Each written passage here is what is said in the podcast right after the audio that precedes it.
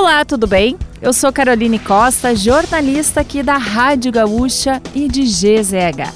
Não conseguiu acompanhar as principais notícias desta sexta-feira, 4 de novembro, ou das últimas horas?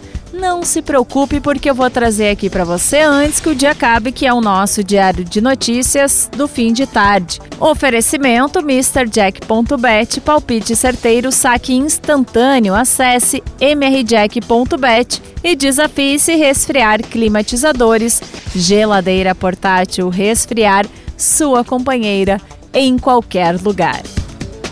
A Caixa Econômica Federal suspendeu novos empréstimos consignados a beneficiários do Auxílio Brasil até 14 de novembro. Em nota, a instituição alega que a DataPrev está realizando processamento da folha de pagamento neste período.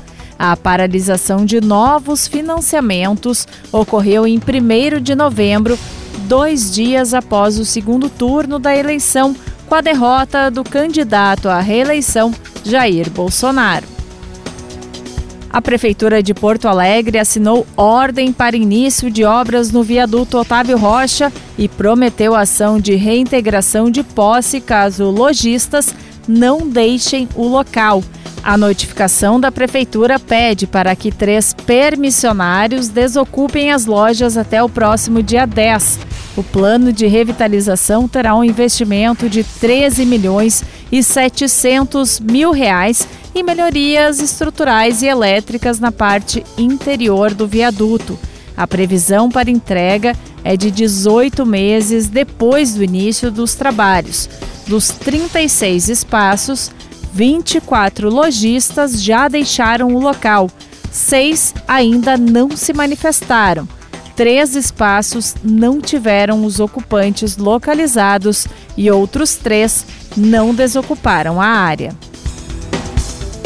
A presidente do PT, Gleisi Hoffmann, e o ex-ministro Aloysio Mercadante estiveram hoje no Centro Cultural do Banco do Brasil de Brasília.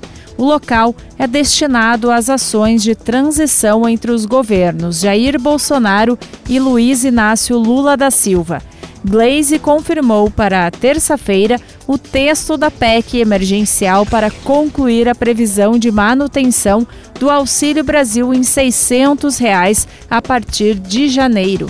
O benefício, que voltará a se chamar Bolsa Família, voltaria ao patamar dos 400 reais a partir de 31 de dezembro, já que os adicionais não estão previstos no orçamento de 2023. A nomeação do vice-presidente eleito, Geraldo Alckmin, como coordenador da transição foi publicada no Diário Oficial da União. A equipe de Lula ainda deverá nomear até o começo da próxima semana a relação de até 50 nomes para compor a equipe do processo. A Polícia Civil realizou na manhã de hoje uma operação para desarticular um esquema de fraude envolvendo carteiras de sócios do Inter e a falsificação de ingressos da dupla Grenal. Foram cumpridos quatro mandados de busca em Porto Alegre e em Santa Cruz do Sul contra cinco suspeitos de estelionato. Eles usavam principalmente documentos perdidos de pessoas aleatórias para confeccionar as carteiras que depois eram alugadas para terceiros em dia de jogos do Colorado. Foram pelo menos 40 casos. Além disso, suspeitos falsificavam os ingressos dos dois clubes da capital a segunda Delegacia de Polícia de Porto Alegre afirma que são dois esquemas diferentes. Para os jogos do Inter, havia confecção de carteiras de sócios em nome de laranjas e a falsificação de ingressos.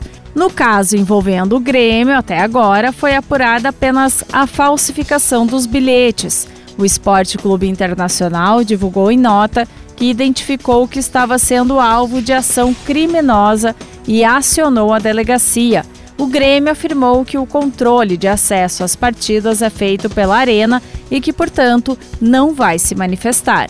O músico Paulo Jobim, de 72 anos, morreu nesta manhã no Rio de Janeiro. O filho de Tom Jobim enfrentava um câncer de bexiga há cerca de 10 anos. Ele estava internado na Gávea, na zona sul do Rio. Paulo deixa os filhos Daniel, Dora e Isabel. E para fechar o nosso resumo de notícias, antes que o dia acabe, tem a previsão do tempo para o fim de semana. No sábado, o tempo deve ser firme em quase todo o território gaúcho, exceto no litoral, onde há possibilidade de precipitações. A mínima do dia prevista para São José dos Ausentes com 2 graus. Já a máxima de 30 é esperada em Porto Xavier e em Porto Lucena. Em Porto Alegre, a variação térmica deve ficar em 13 e 24 graus.